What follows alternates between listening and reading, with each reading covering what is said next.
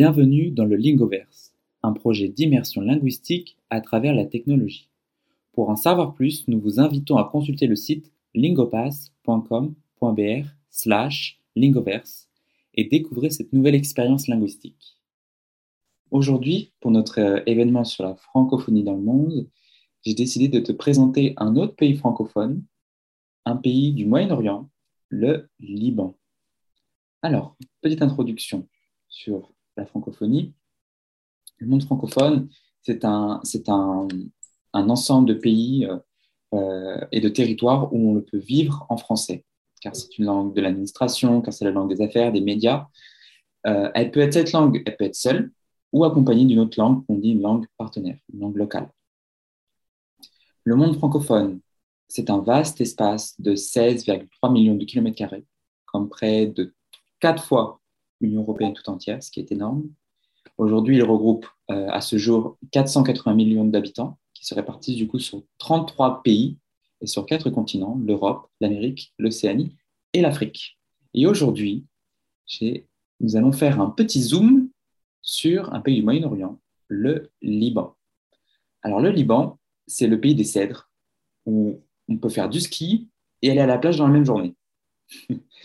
Euh, alors, à son apogée, le pays était connu comme la Suisse du Moyen-Orient. C'est un titre qui a été, qui a été obtenu à cause de, son euh, style de vie, son lifestyle assez dynamique et agité. Alors, malgré son histoire millénaire, c'est un État qui est encore assez jeune et il fut créé en, 1926 sous le mandat français. Alors, ce que je te propose, avant d'entrer un peu en détail sur, sur ce pays, c'est de faire un petit quiz pour voir un peu pour, si tu as quelques connaissances, quelques cultures générales sur ce pays. Alors, première question. Le Liban est connu pour être le lieu de naissance de quelle invention? La roue, l'alphabet, l'agriculture ou le fer? Là, je pense que euh, du fer. Alors, hmm. non. Non. Non. Ce n'est pas le fer, c'est l'alphabet. Ah, l'alphabet. L'alphabet. Oh, l'alphabet. L'alphabet. C'est ça. En fait, l'alphabet romain, donc l'alphabet qu'on utilise aujourd'hui, il a été inspiré directement par l'alphabet qu'on appelle l'alphabet phénicien, qui est, on va voir ça. Ah, d'accord, d'accord. C'est transmis via les Grecs. Voilà. Mhm. L'alphabet romain s'est inspiré de l'alphabet phéniciens qui étaient du coup les peuples originaires du, Liban à cette époque. Voilà. Ok, d'accord. Quelle est la capitale libanaise? Euh, C'est euh, Beyrouth. Très bien. C'est Beyrouth. Beyrouth. C'est également, euh, du coup, c'est la plus grande ville libanaise et qui se situe sur la côte. Et c'est là également où il y a eu la fameuse explosion. Je ne sais pas si tu avais suivi l'actualité, je crois que c'est l'année dernière. Oui, oui, oui. Voilà, il y a la fameuse explosion qui a mhm. provoqué de nombreux dégâts au Liban. Mhm. À Beyrouth, la capitale. Dans le port, je pense que c'était autour du, port. Du port. Oui. Le Liban est une république confessionnelle, une monarchie parlementaire, une monarchie absolue ou une dictature C'est pas une dictature. Une république confessionnelle Peut-être? Une république confessionnelle. On va, on va étudier en détail un peu ce que mhm. ça signifie, une république confessionnelle. Et, mais en effet, voilà, le Liban est une république confessionnelle qui est assez intéressant. C'est un, un, modèle assez particulier. On va essayer d'étudier ça un peu plus en détail. D'accord. Et pour terminer, Bon, j'en ai un petit peu parlé malheureusement. Quel est l'ancien peuple originaire du territoire libanais? Oui, je, dirais les Phéniciens, euh, parce que je sais que les Syriens, Persétites, ils sont d'autres. Je dirais aussi les Phéniciens. Mais je pensais aussi que le Phénicien, il était, euh, bien sûr, ça, ça, devrait être là, parce que au nord, nous avons la Syrie. En bas, nous avons Israël aussi. Hein? Oui, voilà. C'est le Phénicien, oui. le Phénicien, très bien. Bon, très bien, parfait. Tu as répondu à la majorité des questions. Voilà, tu as quand même des bonnes connaissances sur le Liban. très bien. Bon, ce que je te propose, c'est qu'on rentre en détail sur quelques points intéressants sur le Liban. Et donc, la première chose, c'est un système confessionnel. Alors, qu'est-ce que ça signifie, un système confessionnel? Alors, un système confessionnel, c'est un système politique dans lequel les fonctions publiques sont attribuées en fonction de l'appartenance de l'individu à une communauté religieuse spécifique. C'est-à-dire que actuellement, au Liban, euh, le premier ministre, le président est, un chrétien maronite. Je ne sais pas vraiment ce que ça signifie. il, est, issu du christianisme. Le premier ministre est un musulman sunnite et le chef du parlement est un musulman chiite. Donc en fait, l'objectif, en fait, c'est de pouvoir représenter toutes les communautés religieuses au pouvoir. C'est un type de structure qui remonte à l'époque du déclin de l'Empire euh, ottoman et du mandat français. Euh, et c'est une tentative, en fait, d'assurer une représentation égale et un partage du pouvoir entre les 18 communautés religieuses qui sont officiellement reconnues dans le pays. Donc là, on a une photo. Donc on peut voir, alors je pense que euh, là, on doit avoir, attendez, attendez, j'ai la légende de la photo. Donc on a un des représentants du coup chrétien, du coup sur la gauche, euh, au milieu, je pense que ça doit être euh, le représentant chiite et celui de droite doit être un des représentants sunnites. Sunnites, oui. Et alors, c'est intéressant, c'est qu'en fait, finalement, il n'y a pas vraiment de tension religieuse. C'est assez intéressant de pouvoir voir que finalement, les, religions arrivent à cohabiter et vivre ensemble. Voilà c'est un des, des, pays où, voilà, où cette, ce système politique a été mis en place et pour le moment se déroule assez bien. Pas de question. Je pense que j'ai déjà lu ou euh, entendu que euh, là-bas, il y a aussi une certaine critique, une certaine critique euh, sur ces sujets parce qu'ils disent qu'un État ne peut, ne peut pas se spécialiser et développer toutes les fonctions à cause de cette tripartition à cause de cette, cette euh, euh, institutionnalisation de, de, la religion parce qu'elle elle change toujours.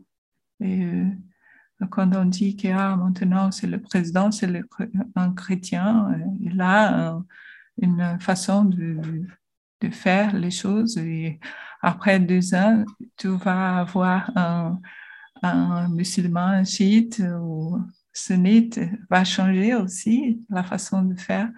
Euh, il y a des gens qui disent qu'il n'y a pas de neutralité dans ce cas. Alors, alors après, c'est toujours intéressant. Voilà, c'est un pays qui a fait le choix de, de ne pas séparer les institutions religieuses du pouvoir, comme c'est le cas dans de nombreuses démocraties aujourd'hui, notamment en France où depuis 1908, c'est l'État décide de séparer le pouvoir de, de des institutions religieuses, c'est-à-dire qu'en gros, les institutions religieuses sont à part et ne sont pas liées au pouvoir. Euh, il y a encore des, des systèmes politiques aujourd'hui dans de nombreux pays, notamment dans le Liban, où cette, cette, cette séparation n'est pas appliquée et que les, les institutions religieuses ont un pouvoir important dans le pays. Oui, oui. Mais c'est une autre manière de faire. S'il si, n'y a pas de guerre, s'il y a le consensus ou une, façon de euh, gouverner, de réger les choses, je pense que ça va. Mais euh, c'est un bon exercice parce que euh, je pense que dans le milieu, le cadre public, on doit être très neutre. Oui. Alors voilà. Oui. En effet, oui, bon, voilà, ce sont des systèmes un peu différents du coup de ce qu'on a l'habitude de, de, voir dans de nombreux pays euh, démocratiques. Oui, le système éducationnel, le système de santé aussi, il y a des de, règles aussi de, de, chaque euh, religion que parfois pourrait être difficile d'être appliqué pour tous les gens, hein? Euh, comme les costumes, le, respect pour une autre religion, aussi les traditions, euh, les jours fériés, je ne sais pas, c'est un peu difficile. Hein? C'est tout, trois. Un régime qui doit être basé sur le, le consensus voilà, des trois euh, des, communautés religieuses et des trois euh, principales qui sont du coup le christianisme, euh, l'islam chiite et l'islam sunnite. Mhm.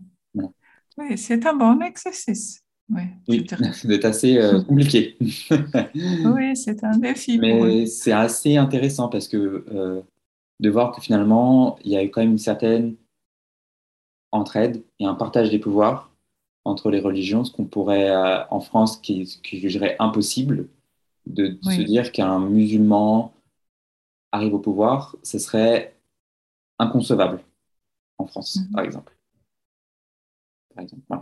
Ah, tu as dit inconcevable. Inconcevable, c'est-à-dire qu'on ne peut pas le concevoir, on ne peut pas l'imaginer. Oui, oui, parce que je dis euh, en avant impensable. Est-ce qu'il y a ces mots Impensable? Impensable, inconcevable, oui, ce sont des synonymes qui sont assez proches. C'est impensable, c'est voilà, inimaginable, c'est inconcevable, c'est quelque chose qui ne peut pas se concevoir, qui ne peut pas être fait. D'accord. Alors, le Liban, c'est un carrefour civilisationnel. En fait, c'est un carrefour stratégique entre trois grands continents, euh, qui est du coup euh, l'Afrique, le Moyen-Orient et l'Asie. Donc, ça a été un lieu stratégique pour de nombreuses euh, pour de nombreux pays. C'est pour ça que notamment la France a décidé de coloniser ce pays et déposer un mandat, parce que c'est un carrefour stratégique commercial euh, qui a été, euh, qui permet d'avoir une grande influence sur ce territoire, notamment sur le pétrole. Alors, le territoire qui est aujourd'hui connu sous, le Liban a été marqué par la rencontre de, diverses cultures. Alors, du coup, c'est le, le, berceau, c'est le lieu de naissance de la civilisation phénicienne, cette petite partie de la côte orientale méditerranéenne a été dominée par de nombreux envahisseurs, des Grecs, euh, les Romains, les Arméniens, les Assyriens, euh, et en passant notamment par les, croisés européens, les Arabes, les Turcs et enfin les Français. Euh, chacun de ces groupes a du coup laissé une certaine empreinte, certaine marque dans, dans cette culture-là, dans ce pays-là, que ce soit en termes d'architecture, de, culture et également de politique c'est un, vraiment, c'est un, le, territoire libanais, les, Libanais sont vraiment, euh, sont vraiment marqués par cet aspect multiculturel euh, de, ce territoire qui a été marqué par euh, des, flux migratoires, des flux de, personnes de différentes cultures. Alors, sur l'image, on a une sculpture en fait romaine. Ici, ce qu'on peut voir, c'est une sculpture romaine qui se situe aux ruines de Belaek, qui est la Cité du Soleil, la Cité du Soleil au Liban, et qui été un, du coup un ancien culte à Bécus. Ça devait être un, un, devait être un dieu grec ou un dieu romain. Parce que les dieux romains et les dieux grecs, c'est pas la même chose. Je pense que ça devait être un dieu romain. Alors, je ne me connais pas trop en, sur cette partie de l'histoire-là, en mythologie, mais voilà. on peut voir, par exemple, par, par, par ces sculptures, que finalement, voilà, on, on voit que le, c'est les restes en fait de, voilà, des, des envahisseurs romains. C'est les dieux Bacchus? Bacchus? Bacchus. Bacchus, Bacchus c'est de, de, voix, oui. Les dieux de voix. Ah, alors, très bien, moi je ne savais pas du tout. oui. Troisième chose à savoir, le Liban possède les plus anciennes villes habitées du monde. Alors, parmi les dix plus anciennes villes du monde encore habitées, trois sont situés sur le territoire libanais. On a Jebail, Saïda et Sur. ces, villes ont une histoire assez mouvementée, s'étendant sur plus de 1500 ans et ont été le témoin de l'ascension, de l'apogée et de la chute de nombreux empires euh, sur ce territoire. Donc c'est assez impressionnant. ce sont des villes qui, sont, euh, qui ont été créées il y a plus de 1500 ans et qui sont encore habitées aujourd'hui. Oui, euh, Biblos, Saïda, donc, Ah oui, sur c'est le tir. Mhm. Donc là, je pense que là, la maison que tu vois ici sur la photo, c'est une maison traditionnelle libanaise aux tuiles rouges, en fait. et je pense que ça a été du coup, c'est dans la ville de Jebail, et où on trouve en fait des ruines du coup du peuple phénicien, notamment, mais également grec, romain, et notamment également des, temples des, croisés, des arabes et des, des ottomans c'est des villes en fait qui ont, euh, qui ont évolué avec l'arrivée des différents empires euh, sur oui, oui, oui, et qui ont continué à être habitées euh, encore aujourd'hui. Comment les villes évoluent avec le temps, c'est impressionnant. Mais il y a encore des esquisses, on pourrait dire? Oui, esquisses. des esquisses, bah, il reste encore des, des, des, des, ruines en fait, des ruines, mhm. d'anciens bâtiments de l'époque. Dernière petite chose à savoir, maintenant on va se concentrer un peu sur la cuisine. Alors le Liban est considéré comme une des meilleures cuisines du monde. Au Brésil, la cuisine arabe est en fait une cuisine spécifique du Levant, une région qui comprend en fait le Liban, la Syrie et la Palestine. Mm-hmm. Donc euh, Kiabe, Esfilia, Kafta, le taboulé, très connu également en France, le hummus, hummus, le lemnek, alors là par contre je n'ai pas réussi à prononcer, nef, balkla, en fait, ce sont des cuisines qui sont riches en saveurs, en odeurs et en couleurs. Et une des particularités de, ces cuisines-là, en fait, c'est que chaque aliment est présenté dans une assiette spécifique. Et attention, sans couvert. En fait, les repas sont mangés à l'aide d'un pain assez spécial qu'on nomme le pain pita. on mange, en fait, on mange sans couvert. On, mange, on utilise le pain, ce pain-là, pour manger les repas. En termes de boissons, on va trouver le fameux arak, qui est un spiritueux à base de, vin, de raisin et d'anis.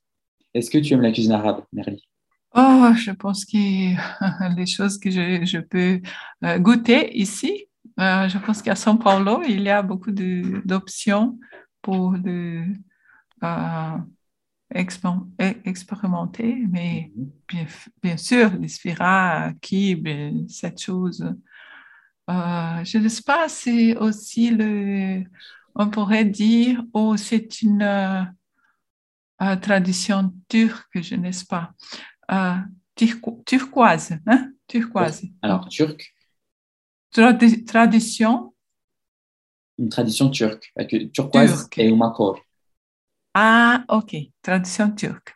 le kebab, je ne sais pas, le kebab, c'est turc Oh là là là, le fameux kebab. Oh, c'est du Liban aussi? Euh, On pourrait dire que c'est de Syrie. C'est hein? une bonne question parce que je pense qu'on ne sait pas vraiment. Je pense que le kebab a eu beaucoup d'influence. Il y a certaines personnes qui disent que c'est grec, certaines personnes qui disent que c'est ah, oui. turc. Euh, donc je pense que ça vient, du, ça vient du Moyen-Orient. C'est sûr. Oui. Mais après, euh, je pense que le, kebab a eu beaucoup d'influence de diverses cultures. mais le kebab, ah ouais, D'ailleurs, je n'en trouve pas à São Paulo. Je ne trouve pas de kebab à São Paulo. C'est une... Oh, pas de kebab. Ici, il y a de kebab en Florianopolis. Ah, bah alors là, très bonne nouvelle parce que je ne trouve pas de kebab à Paulo. En France, c'est super connu, le kebab en France. Oui, très connu. oui, oui. alors, à São Paulo, si, on, si, je, si je cherche la cuisine arabe, je trouve bah, du coup des kabé, esfil, euh, voilà, ce type de cuisine un peu plus bas du coup du cuisine du Levant, comme, je, l'ai mentionné. Mais alors le kebab, je ne trouve pas le kebab. Mhm. Intéressant. Je pense que euh, ça pourrait. J'ai, j'ai connu aussi le kebab du, que les gens ont fait euh, en Allemagne. Mhm. Et les lieux, ils euh, sont de propriété, je pense, libanaise ou du Syrie, tu sais les mhm. gens qui viennent de là. Je, je, ne, je ne pense pas que c'est une chose de, de, de, la Grèce. Oui, Grèce. Oui, de la Grèce. Alors. Euh, Mais c'est la, la cuisine méditerranéenne. Voilà, méditerranéenne. Voilà, tout à fait. Mhm. Très bonne d'ailleurs, la cuisine méditerranéenne, j'adore. L'huile d'olive, les olives, tout ça, voilà, ça, c'est euh, ça, toutes les odeurs et tout. Voilà. J'aime beaucoup ce type de cuisine qui utilise beaucoup le poisson, voilà, les, ce type d'ingrédients de, euh, assez euh, particuliers. Voilà. J'aime beaucoup. Oui. On trouve d'ailleurs beaucoup dans le sud de la France également, Marseille, la Provence. Ce sont toutes les mhm. herbes de Provence, l'huile d'olive, l'olive en général, les poissons. Voilà, c'est une cuisine assez spécifique qu'on trouve également en France, dans le sud de la France, donc, euh, que j'aime beaucoup. J'aime beaucoup, j'aime beaucoup. Alors, ce que je te propose, c'est qu'on regarde une petite vidéo sur l'accent libanais.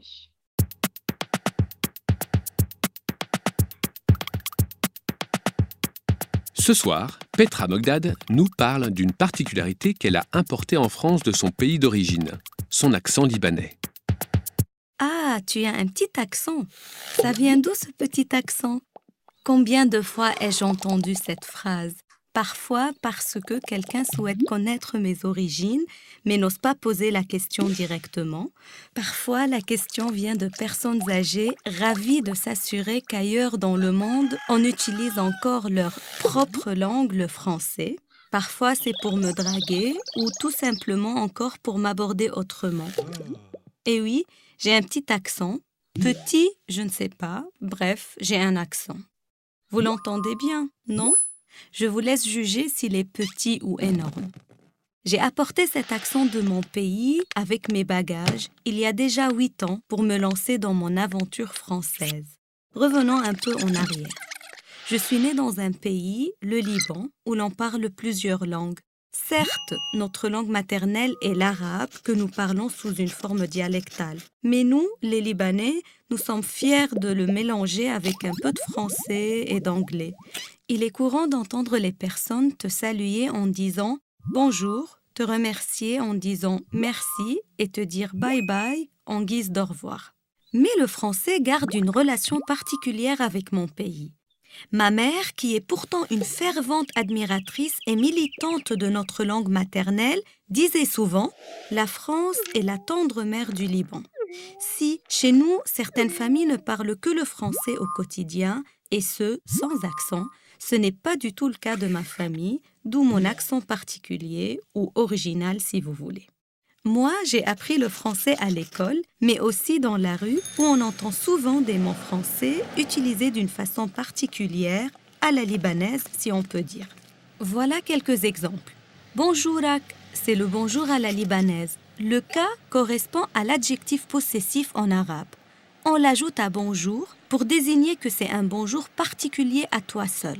Mythe bonjour, répond l'autre, ce qui veut dire sans bonjour à toi. Je n'ai jamais entendu quelqu'un qui me souhaite sans bonjour ici en France.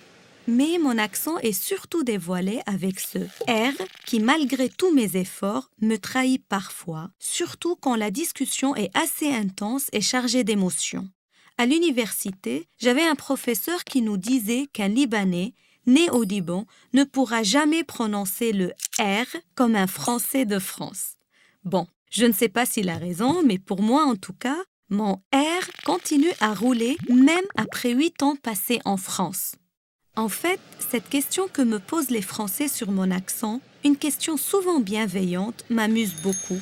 Elle me permet de discuter, d'échanger avec les personnes qui me la posent, et c'est une chose assez rare dans la rapidité du quotidien parisien. Et c'est vrai que j'adore tourner autour du pot. Quand quelqu'un me demande d'où vient votre accent, je réponds souvent Ah bon, je n'ai pas d'accent, moi. Il y a ceux qui se sentent un peu gênés et qui répliquent Oh, c'est très léger, mais vous parlez très bien le français. D'autres qui essayent de relativiser en disant Mais c'est très beau, il faut le garder. Et moi je rigole et je leur dis J'ai un accent et j'aimerais le garder, c'est ma marque de fabrique. Mais moi aussi, je me retrouve parfois dans la situation de ces personnes qui s'étonnent des accents des autres. Une fois, j'ai demandé à une personne de quel pays elle venait. Elle m'a regardée, offusquée. Elle venait de Marseille. Je ne savais pas que les accents français peuvent être si différents d'une région à l'autre. Mais c'est très subtil, oui. Subtil, en effet. Oui, parce que euh, il parle français, en fait. Il parle français, en effet. Alors, comme elle dit, c'est un accent qui est très léger. Alors, moi, je le, peut-être que toi, tu le perçois pas, moi, je le perçois dans sa façon de prononcer les mots. On voit que c'est pas une native française. On voit que, voilà, elle a, elle a, elle a appris cette, cette seconde langue, comme elle dit à l'école euh, ou dans la rue. mais elle parle très bien français. voilà, il y a ce petit accent, on voit que c'est quelque chose un peu différent. Et j'aime beaucoup l'anecdote à la fin quand elle dit, elle a demandé à une femme d'où elle venait, qu'elle a répondu, mais je viens de Marseille. oui. même en France, il y a, en fonction des régions, il y a des accents différents. Voilà, donc euh, c'était voilà, sur l'accent libanais. C'est aussi, euh, tu penses que c'est aussi à cause de la mélodie qu'il parle un peu lentement, parfois, ou pas? Je pense que, alors, elle parle lentement, je pense qu'elle doit, elle, doit l'avoir appris à parler comme ça, mais je pense qu'en fait, elle, elle dit qu'elle a du mal à prononcer le R, le R, parce qu'elle, elle, alors, en arabe, ils vont tendance à le rouler. C'est pour ça, ça vient de, de, leur, de, leur, langue maternelle, normalement, qui est du coup l'arabe. Mais euh, ah, du, fait, de l'influence française, qui était une, colonie française, un mandat français, il y a beaucoup de familles euh, là-bas au Liban qui parlent euh, français. Donc voilà, les deux langues officielles, et il y a même un peu, un peu d'anglais, comme elle l'a mentionné. Donc du coup, la langue officielle, c'est l'arabe, mais il y a également les deux autres langues qui sont l'anglais et le français, qui sont également très, très parlées au Liban. Mais tu sais euh, que, ici à Lingopes, il y a de Paula qui parle le français très bien, mais elle parle aussi euh, un peu différent de toi, euh, mais elle parle très très bien. Bien sûr, c'est elle est, on peut dire que c'est presque natif, hein? je n'est-ce pas? Oui, alors c'est vrai que du coup, Paola, on, on voit, on voit qu'elle a un accent un accent libanais, mhm. en, français. Alors, ce qui est intéressant en plus, notamment, c'est qu'en plus, elle a, elle, elle, a, elle a grandi au Brésil, donc elle, en plus, elle a appris le brésilien, donc il y a encore un accent encore différent. Mhm. Elle, utilise très bien la langue avec la grammatique, bien sûr, parce qu'elle est enseignée ou éduquée avec la langue française aussi. Mhm. Mais je pense qu'il y a un certain... Euh, et maintenant, j'ai remarqué ça c'est comme le R, R, que nous utilisons le R, parce qu'en en, allemand, on utilise le R un peu fort mhm. aussi. c'est pour ça que je pense que ce n'est pas un grand problème pour moi, même si je dois euh, pratiquer, bien sûr. Mais euh, en brésilien, ici, en portugais, ici, quand on parle le manezinho, ici où j'habite, nous, nous, parlons les R comme peut-être les Libanais. C'est Maerli. Maerli. On dit comme ça. Hein? C'est euh, aspiré. Hein? Oui. Ah, très intéressant. Oui. Et, très intéressant aussi cette histoire parce que euh, on oublie euh, que c'était un, pays qui avait autant d'influence de, de, France parce qu'il se développe très indépendant. Indépendamment, oui. Bah, comme on a vu, c'est un pays c'est un pays qui est quand même un État qui est encore assez jeune. Voilà, comme on l'a dit, c'est un pays qui est qui fut créé en 1926. Euh, donc, il a eu son indépendance en 1926, donc c'est quand même assez, assez récent, euh, mm-hmm. Voilà, maintenant c'est un pays indépendant, mais voilà, qui quand même garde une certaine relation. Oui, bien sûr. Macron était là hein, après cet accident. Euh, accident. Il est allé là-bas pour, pour euh, comme prêter l'assistance, euh, euh, solidarité aussi. Comme je dirais, prestar solidarité. Euh, montrer sa solidarité. Prêter Alors, être, pour être solidaire, montrer sa solidarité.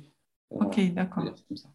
Ok, très bon. Ce que je te propose, c'est qu'on termine avec quelques expressions libanaises. Alors, euh, ce que je te propose, c'est que tu essayes de lire ces expressions. ah, euh, hi, kifak. Kifak, ça va? Je pense que hi, parce que c'est une. ah, l'anglais Oui, une façon très libanaise de saluer quelqu'un. en faisant le mélange des trois langues anglaises, l'arabe dialectal et le français. Hi, hi, kifak, ça va? Kifak, je ne sais pas, c'est bonjour. Alors, kifak, ça doit être un, ça doit être ça va en arabe dialectal. Euh, bonjour, bon, bonjour, Mhm. bonjour, bonjour à la libanaise, littéralement de bonjour. De bonjour. De bonjour. Bonjour, bonjour, oui. On a, on Ce a- n'est pas les mythes bonjour. voilà, mythe on bonjour, c'est le vidéo, voilà, mille bonjour, c'est à la mille bonjour. Non, sans bonjour. Mille- Non, sans bonjour. Voilà. Ouh. OK. Crier sur quelqu'un, s'engueuler. Engueuler. Qu'est-ce que c'est s'engueuler? Crier sur quelqu'un. c'est un verbe informal pour dire brigar, xingar. Ah, s'envoler. OK. Euh, crier sur quelqu'un. Ri- euh, rire sur quelqu'un, se moquer. Oui. Un jour, oui, un jour, non. Un jour sur deux. D'accord. Ça fait du sens. hein. Fais-toi voir une ex- expression qu'on dit à quelqu'un qu'on aimerait bien revoir. Fais-toi voir. Mhm. Mhm. Ah, c'est comme en portugais. Ah, você parece. hein. C'est comme ça. Fais-toi voir. Monter en haut. Monter en haut. Redondance qui veut, veut dire simplement monter. Ah. Alors, intéressant parce qu'ici en français, c'est un pléonasme.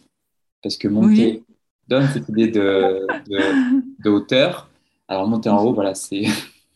On va pas dire qu'on va C'est, descendre c'est, en bas. oh oui, oui, comme en temps, portugais aussi. pas- voilà, on ne voit pas monter en bas. On ne dit pas. Ok, d'accord. Euh, quitter, s'en aller. Quitter, on dit aussi au- en français. Oui, Euh, non, On va plutôt, on va plutôt utiliser s'en aller. Ah, je, je, je, je m'en vais. je m'en vais. Là, on va Mhm. dire je quitte. Je quitte. Et quitter, quitter, euh, c'est comme ça. ah, je quitte. Ah, je quitte. Je, je m'en Je vais. quitte. D'accord. Très intéressant. Mhm. On arrive du coup gentiment à la fin. Bon, là, tu sais bien qu'on a encore, on propose une, un essai gratuit de 7 jours de la plateforme. Je pense que tu as déjà le lien. Euh, j'ai déjà les, euh, les connais. hein? Je, je, je les déjà connais. Oui. Très bien. C'est je les déjà connais ou c'est j'ai Le- déjà les connais? Alors, je l'ai déjà. Je les déjà connais. Je, le, je l'ai déjà. Ah, je l'ai. Pas besoin du verbe connaître. Ah oui. Je l'ai déjà. Ah, je l'ai déjà. Ok, je l'ai déjà. Déjà. Mais euh, je, je voudrais tellement suivre les cours de, d'en- de, d'espagnol. Ah. Oui, oui, peut-être. Je Peut-être. On- on retourne à apprendre l'espagnol. Moi aussi. Oui. Ok, très bien Merly. On arrive du coup gentiment à la fin de notre événement. Est-ce que tu as des questions, merci. des commentaires? Non, merci, merci, merci que tu as choisi ces, ces sujets. C'était très intéressant. Alors, Un peu différent aussi. Ah, je suis privilégiée parce que tu as me montré euh, euh, comme une exception. Merci. Voilà. OK. Au revoir, Lilian. Merci. Merci à toi Merly. Au revoir bonne et journée. bonne journée à toi. Voilà. Bonne journée. Merci. Au revoir. Merci d'avoir écouté ce podcast. Pour plus de contenu pour améliorer votre apprentissage linguistique, accédez au site lingopass.com.br slash lingoverse.